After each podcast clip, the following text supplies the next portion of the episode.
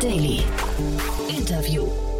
Herzlich willkommen zurück zu Startup Insider Daily. Mein Name ist Jan Thomas und wie vorhin angekündigt, Moritz Heininger ist bei uns, der Gründer von Disco Eat. Und wir sprechen über einen ziemlich spannenden Ansatz, wie man die Gastronomiebranche ein bisschen umkrempeln möchte. Ein Auktionsmodell für freie Tische, aber auch ein neues Bezahlsystem. Wie das funktionieren soll, ob das funktionieren kann, das hören wir gleich. Es geht auch sofort los. Nur noch kurz der Hinweis auf die weitere Folge. Um 16 Uhr ist nämlich bei uns Ivo Scherkamp, der Co-Founder und CEO von Colato. Da gab es gerade eine 4,2 Millionen Euro Finanzierungsrunde von Red Alpine, Mangrove und zwei der Zalando-Gründer. Das ist ein Interview, da sollte jeder mal reinhören, wenn er sich für grafische Prozesse innerhalb von Unternehmen und Teams interessiert, denn das Unternehmen möchte genau diese verbessern. Vor allem die Abstimmungsprozesse, wenn ich Ivo richtig verstanden habe, ist das für ganz kleine Teams schon interessant. Also von daher hört euch das mal an. Das dann, wie gesagt, um 16 Uhr. Damit genug der Vorrede. Wir gehen rein in das Gespräch mit Moritz Heininger, dem Gründer von Disco Eat. Vorher nur noch mal ganz kurz die Verbraucherhinweise. Insider Daily. Interview. Also, ich freue mich sehr. Moritz Heininger ist bei uns, der Gründer von Disco Eat. Hallo Moritz. Hallo Jan. Ja, freue mich sehr, dass du da bist und wir sprechen über eure Finanzierungsrunde. Glückwunsch erstmal. 468 Capital habe ich gesehen, ist eingestiegen. Ähm, und eine ganze Reihe an sehr spannenden Business Angels. Können wir gleich im, Detail nochmal aufdröseln, aber lass mal über euer, über euer Geschäftsmodell und die Idee sprechen. Ist ja ziemlich spannend, was ihr macht. Sehr gerne. Also unsere Story ist, glaube ich, ganz interessant. Wir sind 2019 äh, gestartet in Berlin mit einer Restaurant-Entdeckungs-App, die Dynamic Pricing in die Gastro einführt. Was heißt das? Ähm, kannst du dir vorstellen, wenn du in der Nebenzeit, in, oder Nebensaison in Urlaub fliegst, zahlst du für deinen Flieger oder dein Hotel weniger. Und das machen die äh, Firmen, um die Auslastung zu erhöhen. Genau das gleiche machen wir für die Gastro, weil die äh, Gastronomen einfach busy sind, äh, eine Stunde mittags, zwei Stunden abends und davor und danach freie Kapazitäten haben. Die müssen den Kellner bezahlen, äh, die müssen den Koch bezahlen, die Miete muss bezahlt werden, also kostet jeder freie Platz Platz äh, Geld. Und äh, dafür haben wir die äh, Discovery App Disco, steht für Discover. Ja, das äh, ist immer nicht ganz klar. Ähm, Discoid entwickelt und ähm, darüber kannst du eben ein Restaurant finden, reservieren, seit Corona auch Essen bestellen, ähm, entweder zur Lieferung oder Abholung. Lieferung dann immer nur, wenn die Partner selbst liefern. Aber das große Thema, das sich daraus eigentlich entwickelt hat, ähm, dass wir eben von Reservierung zur Bestellen äh, zum Bezahlen gekommen sind, ist das Thema Disco Pay. Und äh, insbesondere dafür haben wir jetzt die letzte Finanzierungsrunde auch mit aufgenommen, weil wir dadurch auch deutschlandweit das ganze Modell skalieren können. Was ist Disco Pay? Das ist nichts anderes als ein Quick Self-Checkout im Restaurant. Kannst du dir so vorstellen, dass wenn du da sitzt oder der Pain ist ja immer, ich bin fertig mit Essen, äh, würde gern bezahlen, äh, bis sich dann mal der Kellner oder die Kellnerin sieht, ähm, dass du die Rechnung haben willst, dauert immer lange. Und ähm, dann kriegst du irgendwann die Rechnung, dann willst du mit Karte zahlen, dann geht der Kellner wieder weg, bringt das Kartenlesengerät, dann sitzt du noch mit einer großen Gruppe da, willst vielleicht die Rechnung splitten. Das ist auch ein mega Pain, äh, sowohl für dich als Gast als auch für den, für den Kellner selbst. Und da kommt jetzt eben Disco Pay ins Spiel. Ähm, das heißt, du scannst einen QR-Code am Tisch, äh, der ist dem Tisch zugewiesen, der zieht alle Informationen aus dem Kassensystem raus, was deine Rechnung angeht. Dann kannst du entweder direkt zahlen innerhalb von 10 Sekunden auf deinem Handy über dein Google Pay, Apple Pay, PayPal, was auch immer oder aber auch schnell einzelne Items auswählen oder die gesamte Rechnung in gewisse Teile teilen, je nachdem, wie viele Leuten du da warst. Und ähm, so reduzieren wir die Zeit, die es äh, dauert, um im Restaurant zu zahlen, von 10 bis 15 Minuten auf 15 Sekunden. Du bist schneller wieder draußen, das Restaurant kann schneller den Tisch neu belegen und außerdem bekommt der Kellner am Ende mehr Trinkgeld, weil er mehr Tische in der gleichen Zeit schafft und weil wir natürlich auch Trinkgeldbeträge ähm, vorschlagen. Ja, und das ist ein Modell, ähm, da müssen wir nicht mehr Stadt für Stadt gehen. Da können wir deutschlandweit skalieren. Das kannst du sehr gut übers Telefon vertreiben. Da haben wir schon, oder bauen wir gerade eine Inside Sales äh, Force für auf. Und äh, darauf können wir dann unsere ganzen anderen Services, ähm, also dieses Off-Peak Pricing, ähm, Google Ordering, Google Reservierung und so weiter ähm, verkaufen. Mhm. Also super spannend finde ich. Ähm, man sieht ja jetzt an der Finanzierungsrunde, scheinbar seid ihr auf einem guten Weg, aber vielleicht kannst du noch mal kurz äh, zusammenfassen, welche, was würdest du sagen, welche Bereiche definiert ihr jetzt gerade neu? Ist es hinterher das Restaurant an sich, äh, wo ihr einen komplett neuen Blick drauf habt oder ist euer Schwerpunkt dann doch tatsächlich nur die Auslastung zu äh, Leerzeiten oder ist es das Pricing oder an welchen Stellen würdest du sagen, ist euer größter Hebel? Der größte Hebel jetzt äh, erstmal ist in eben diesem Quick Checkout, in diesem äh, schnellen Payment-Thema. Ähm, der enabled aber sozusagen den Rest, weil dadurch bekommen wir jetzt aus jedem einzelnen Restaurant Informationen zum kompletten Payment, zu Uhrzeiten äh, und Wochentagen und wissen quasi dann genau, wie auch die Auslastung im Restaurant ist, was wichtige Daten sind, um für uns dann auch äh, in der Disco Eat App, also in der Reservierungs- und Bestell-App, die eben dieses Dynamic Pricing hat, optimal die Preise einzustellen. Ne? Äh, weil aktuell machen wir das im, äh, im Austausch mit dem Gastronomen und optimieren das über die Zeit, aber wir haben kein Live-Feedback darüber, ähm, wie busy es gerade in einem Restaurant ist. Ja? Das heißt, ähm, das Disco Pay ist ein Riesenthema. In Deutschland gibt es, glaube ich, 70.000 Restaurants. Dafür sind vielleicht für unser Thema 40.000 relevant. Von denen hat fast keiner aktuell diesen Quick Checkout und erst durch äh, durch Covid ist ja eigentlich diese Akzeptanz ähm, des QR-Codes äh, gestiegen. Ja? Also vor Covid hat keiner irgendwo QR-Codes abgescannt. Viele Leute, also meine Eltern zum Beispiel, wussten gar nicht, wie so ein QR-Code funktioniert. Und äh, heute ist es versteht es jeder. Ne? Das heißt, die Technologie an sich äh, gab es schon lange, aber der der Mindset-Shift sozusagen bei den Leuten, ähm, dass man jetzt QR-Code-Scans auch um Kontakte und so zu vermeiden, ist was, was eben in den letzten zwei Jahren äh, ja ja, oder sich über die letzten zwei Jahre seit Covid sozusagen entwickelt hat. Mhm. Ähm, und davon profitieren wir jetzt natürlich. Mhm. Und sag mal, ihr habt, vielleicht können wir mal die äh, Finanzierungsrunde durchgehen, weil ihr habt ja Business Angels dabei, wo ich mich gefragt habe, ob die nicht, also die kommen ja alle aus, die haben ein relativ klares Profil, finde ich. Ähm, ob das nicht eigentlich eher Konkurrenten sind von euch, die eigentlich was dagegen hätten, dass man Restaurants optimiert? Hm, was meinst du damit genau? Naja, wenn ich mir jetzt so angucke, äh, keine Ahnung, alle, die aus dem, aus dem, äh, aus dem Lieferumfeld kommen, ne? weil wenn man also die Verbindung quasi Restaurants liefert nach Hause, ist ja quasi das Gegenteil dessen äh, von dem, was ihr jetzt macht. Ihr wollt ja Leute ins Restaurant holen, oder? Das stimmt, ja. Also wir wollen immer die Restaurants, äh, die Leute ins Restaurant holen ähm, und äh, für ein gutes Restauranterlebnis äh, sorgen und auch ähm, quasi den Part für das Restaurant optimieren. Ähm, das mit den Lieferungen, das haben wir natürlich während Covid gemacht, ähm, sonst äh, wird es uns heute nicht mehr geben. Aber äh, wir sehen uns auf dem ganzen Lieferthema, was es auch durch die App gibt, auch jetzt gar nicht ehrlich gesagt als großen Konkurrent äh, zu den Lieferplattformen. Denn es ist ja nicht so, dass du ein Nutzer bist, der sich immer irgendwie Essen bestellt oder einer, der immer essen geht. Ne? Es gibt natürlich Events, wenn du im Büro sitzt oder am Sonntag vielleicht voll auf dem, voll auf dem Sofa bist, da willst du dir vielleicht was zu essen bestellen. Mhm. Aber Samstagabend, Freitagabend, äh, unter der Woche, ähm, vielleicht zum Mittagessen, gehst du auch gerne ins Restaurant. Ja, aus dem Grund äh, würde ich sagen, sind wir äh, keine großen Konkurrenten jetzt von, äh, von diesen Lieferplattformen. Mhm. Und die Leute, die jetzt bei uns äh, investiert haben, äh, die Gründer von Foodpanda äh, waren oder von Foodora, äh, die sind ja heute auch gar nicht mehr operativ in den Firmen äh, mhm. mit dabei. Ne? Mhm. Ja, aber es ist ein sehr spannender Cap-Table, finde ich, den ihr da aufgebaut habt. Ne? Also es ist ja wirklich so das Who is Who der Szene aus dem Bereich, wo ich ähm, ein bisschen gestutzt habe, war der Florian Leibert, weil, ähm, also der von, von Mesof Mesosphere, mhm. ähm, der ja auch bei 468 Capital dabei ist oder war, das wollte ich dich mal fragen. Äh, Gibt es da quasi, also ist das eine doppelte Finanzierung? Hat er zweimal investiert, einmal über 468 und einmal privat oder ist er da raus mittlerweile? Flo hat privat investiert ähm, und äh, zusätzlich kam 468 Capital. Allerdings hat Flo schon äh, vor langer Zeit investiert. Also sein Ticket, äh, ähm, also Flo kennen wir schon länger und ähm, das war alles noch pre, pre 468 sozusagen. Mhm. Und ähm, Flo kennt auch andere von unseren Angel-Investoren und äh, darüber äh, kam die Verbindung zustande.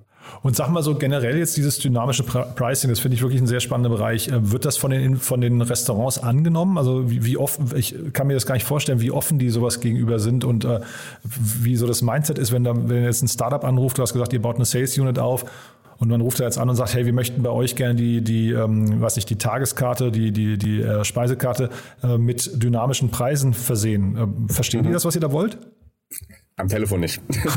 also die, die, die offene Antwort ist, äh, das kannst du in einem Restaurant sehr gut erklären, wenn du neben dem äh, Restaurantbesitzer sitzt und einfach mal die Milchmädchenrechnung auf einer Serviette machst, mhm. äh, was der Nettowareneinsatz ist. Und wir machen immer das Beispiel einer Pizza, um es zu erklären. Ne? Also wenn du regulär 10, 11, 12 Euro für eine Pizza bezahlst, ähm, kostet die Pizza halt in der Herstellung vielleicht 1,50 Euro bis 2 Euro.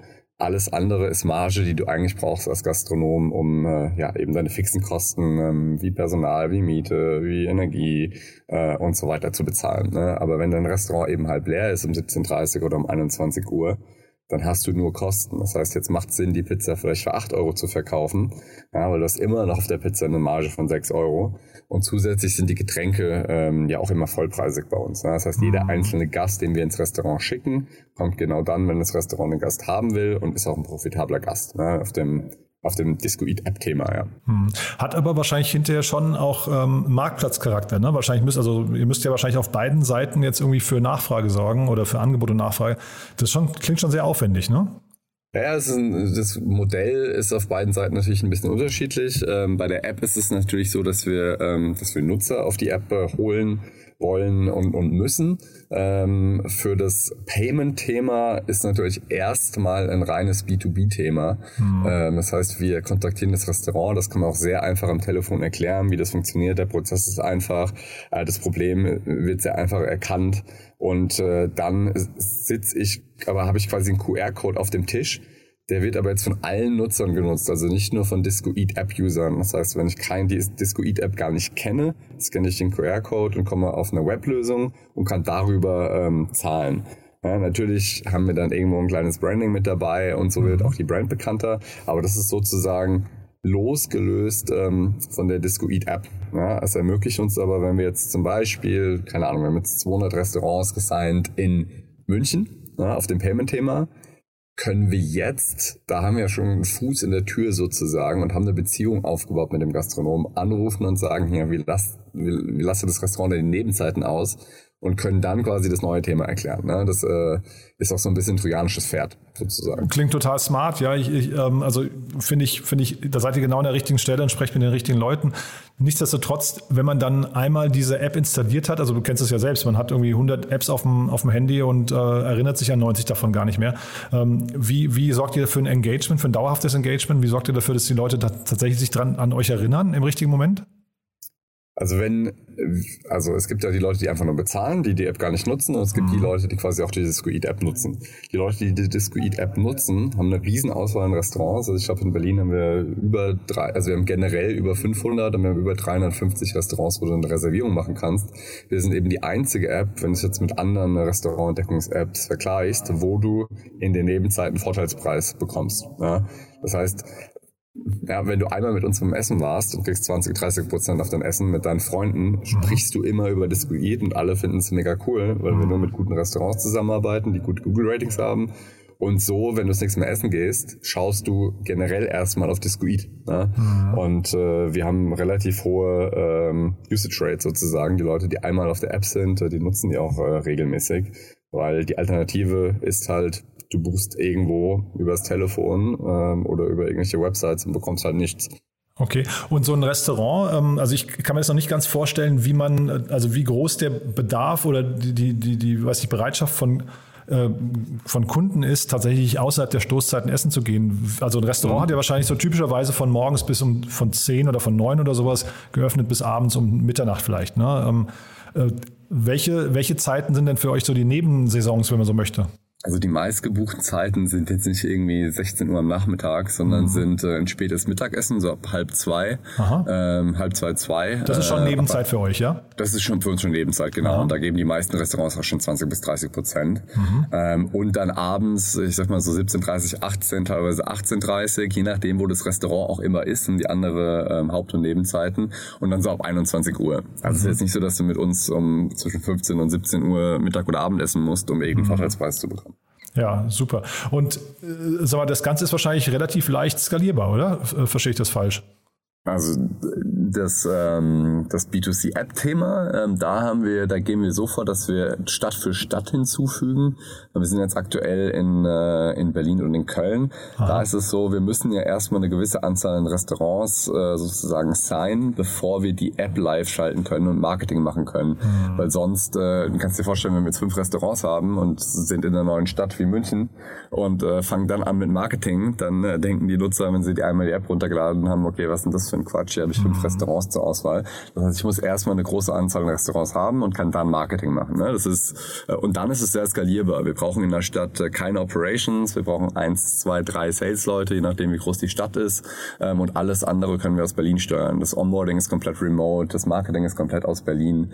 Ähm, nichtsdestotrotz haben wir immer dieses Chicken Egg in jeder neuen Stadt. Ne? Mhm. Und das Thema mit dem, und das ist auch ein großer Vorteil jetzt eben von diesem Disco-Pay-Thema, das können wir einfach deutschlandweit skalieren äh, und dann sagen, okay, pass auf, jetzt haben wir hier schon so viele Restaurantpartner in dieser Stadt, Jetzt müssen wir die einfach nur auf die B2C-App bekommen mhm. und können dann das Marketing machen.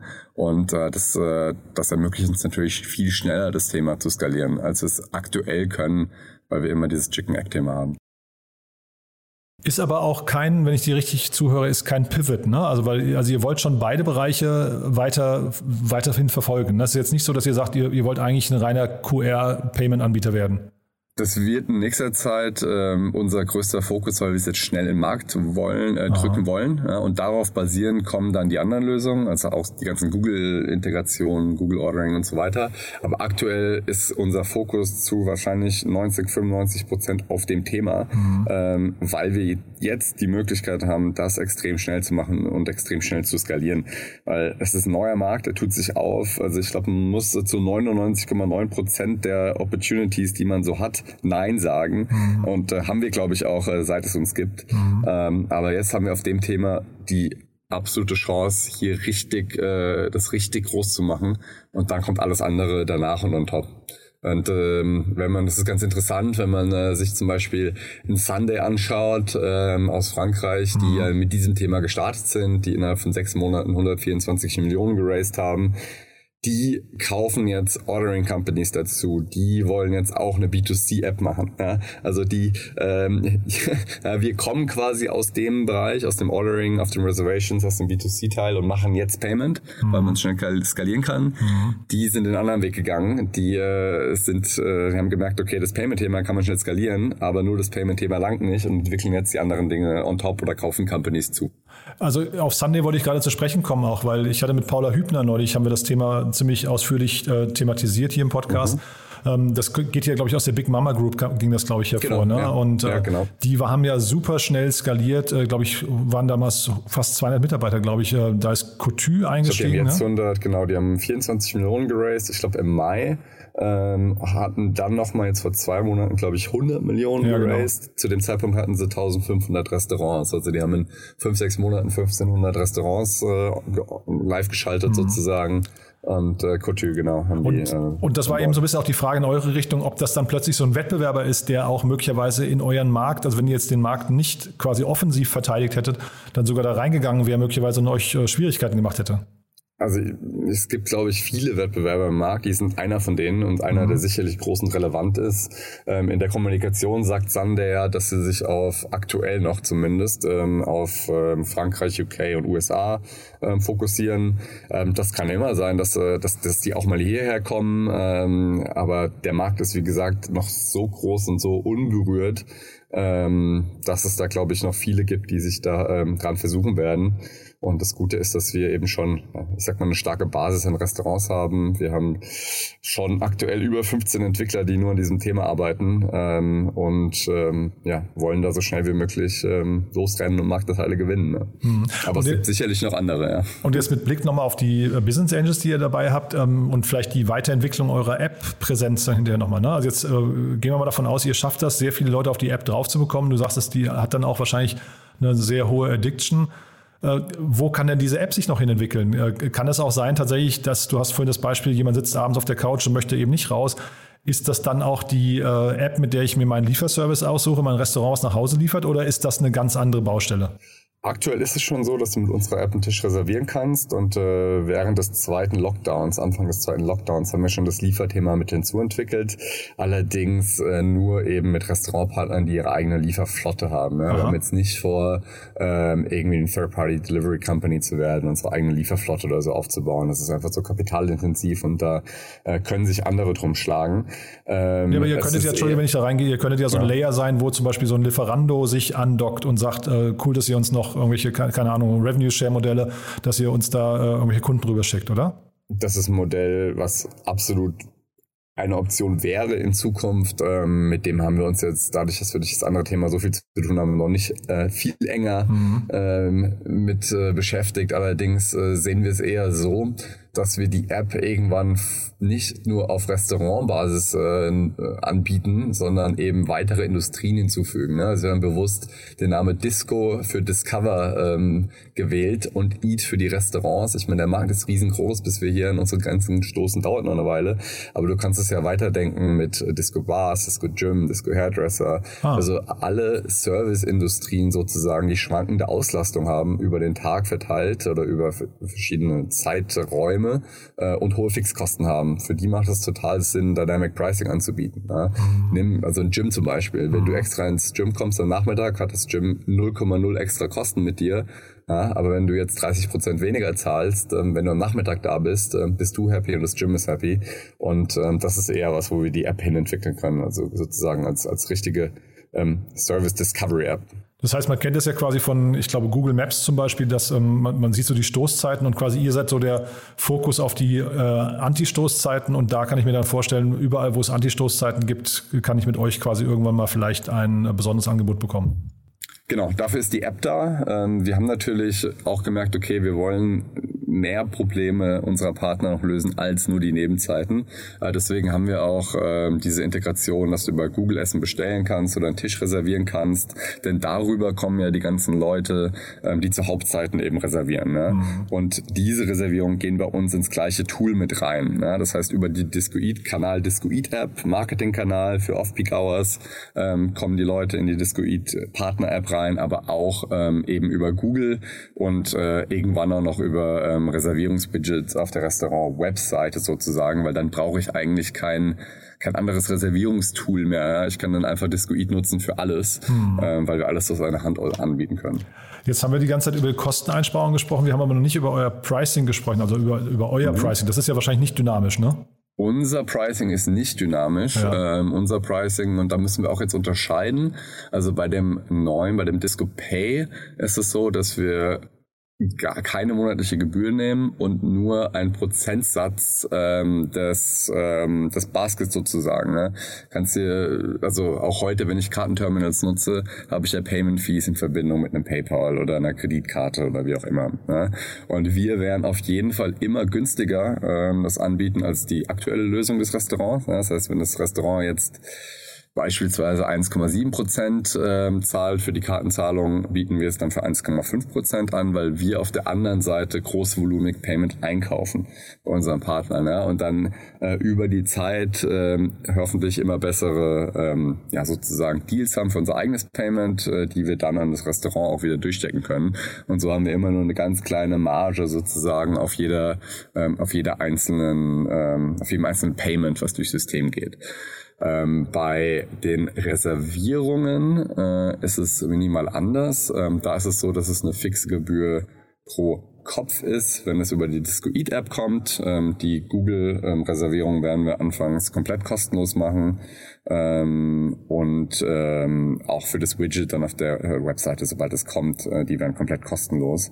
Äh, da gibt es dann vielleicht irgendwie eine minimale monatliche Gebühr, wenn man das zusätzlich nutzen will. Und ähm, bei den äh, Bestellungen, die über unsere Plattform kommen, also ähm, Essens abholen oder Essen zu dir liefern lassen, ähm, ist es ein Prozentsatz einfach auch vom Basket, hm. äh, der auch niedriger ist als bei den anderen Plattformen. Also es hört sich ein bisschen sehr komplex an, ne, weil es halt verschiedene Modelle sind. Na klar. Long story short, wir kriegen einen minimalen Cut für die Bezahlung im Restaurant, ja. ein bisschen größeren Cut für alles, was über unsere Seite kommt, ähm, aber immer noch deutlich günstiger als was die Restaurants sonst so haben. Ich hatte mal den Daniel Karschap hier äh, zu Gast von Schoko ähm, und da mhm. habe ich mich gerade gefragt, dass du erzählt hast, weil die hatten ja auch ein sehr spannendes ähm, Modell, wo sie relativ viele Leistungen kostenlos anbieten. Ähm, kommt ihr euch mit denen eigentlich irgendwann in die Quere oder sind das zwei komplett verschiedene Bereiche, weil die quasi den, äh, den, den Zugang Restaurant zu Lieferant und ihr den Zugang Restaurant zu, zu Endkunde ähm, dann hinterher besetzt? Also erstmal, Schoko hat äh, eine extrem klasse Lösung aufgebaut und haben auch gezeigt, ähm, wie man es äh, sehr, sehr, sehr gut und erfolgreich skalieren kann. Mhm. Von daher Hut ab, äh, mhm. was die, äh, was die Schoko-Jungs angeht. Ähm, ich ich glaube, also ich sehe nicht, wo wir uns irgendwie in die äh, Haare kommen könnten, weil alles, was wir machen, ist User-Facing ja, und das ist unser Fokus und unsere Spezialisierung. Wir optimieren quasi die äh, Beziehung zwischen, äh, zwischen Gast und, und äh, Restaurant, während der Schoko im Prinzip alles zwischen Restaurant und Einkauf und, und Lieferanten und so weiter macht. Ne? Also ich glaube, da wo wir aufhören, im Endeffekt, äh, wir, wir sorgen dafür, dass es Bestellungen, Reservierungen und so weiter gibt, ähm, fängt, äh, fängt Schoko an und sorgt dafür, dass die Supplies da sind. in einem effizienten Weg. Cool.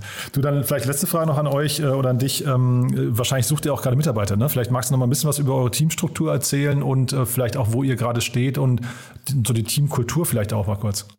Ja, super gerne. Also vielleicht erstmal zu den offenen Stellen. Ähm, die stehen auf discoid.join.com oder man kann auch auf die Discoid-Webseite gehen und dann unter Jobs suchen. Ähm, Festanstellungen suchen wir insbesondere im Tech-Team, ja, wie viele andere auch. Ähm, äh, insbesondere Backend PHP Engineers. Ähm, auf der Sales-Seite suchen wir Unterstützung im Inside Sales und für Field Sales. Field Sales in Berlin und in Köln. Inside Sales können auch immer gerne remote arbeiten. Also wenn jemand auf Mallorca wohnt, funktioniert das auch. Ähm, und im Marketing suchen wir deutschsprachige Unterstützung für Social Media Team, Content Team und äh, Brand Manager. Und äh, ja, jeder, der sich angesprochen fühlt, bitte gerne bewerben. Auch Praktikanten in allen Bereichen und Werkstudenten suchen wir. Ähm, da freuen wir uns über Bewerbung. Und äh, zu deiner ersten Frage, Thema Kultur. Ähm, Kultur ist, glaube ich, äh, das erste, was wir definiert haben, als wir die Firma gegründet haben. Also die erste Präsentation, die wir eigentlich erstellt haben, war zu unseren Werten und unserer Kultur. Ähm, sogar bevor wir irgendein Produktmockup gemacht haben oder eine Selbstpräsentation äh, gebaut haben. Das liegt äh, vor allem daran, dass sich die Werte eigentlich nicht wirklich ändern sollten, meiner Meinung nach, in einem Unternehmen. Und äh, Werte und Kultur einfach Dinge sind, die ja, die stark machen und vor allem dich stark von anderen Unternehmen abgrenzen können. Und daher ist es äh, Thema extrem wichtig für uns. Ähm, wir haben damals in äh, vielen anderen Unternehmen gesehen und geschaut, äh, was machen die, äh, was haben wir gelernt. Äh, wir haben ja beide schon äh, von Consulting bis Hypercore Tech Scale-Ups eigentlich äh, alles gesehen und äh, verschiedenste Industrien gesehen und ähm, ja, da sieht man auch so ein bisschen, äh, was gut funktioniert, was nicht funktioniert, was man im eigenen Unternehmen machen würde und was nicht.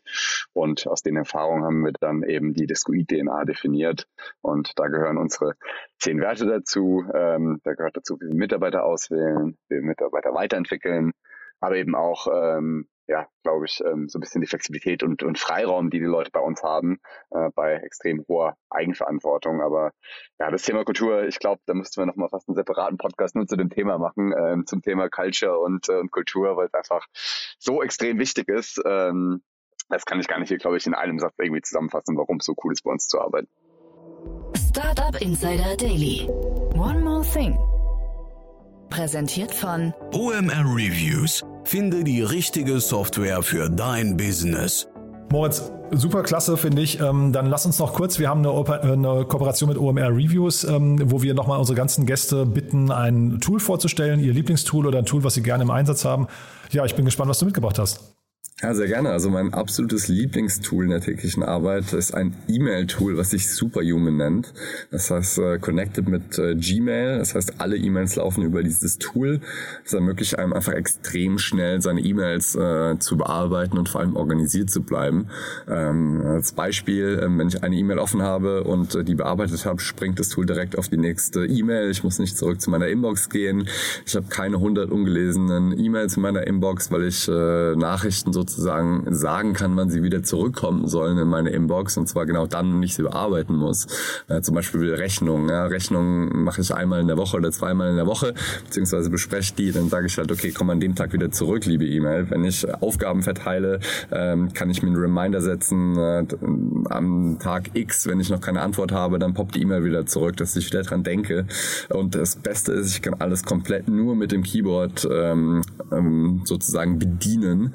Da freut sich der ehemalige Berater. Das heißt, ich brauche keine Maus, ja, wirklich alles nur über Keyboard-Shortcuts und dadurch äh, bin ich einfach extrem organisiert, vergesse keine Dinge und ähm, es macht einfach auch Spaß, es zu nutzen.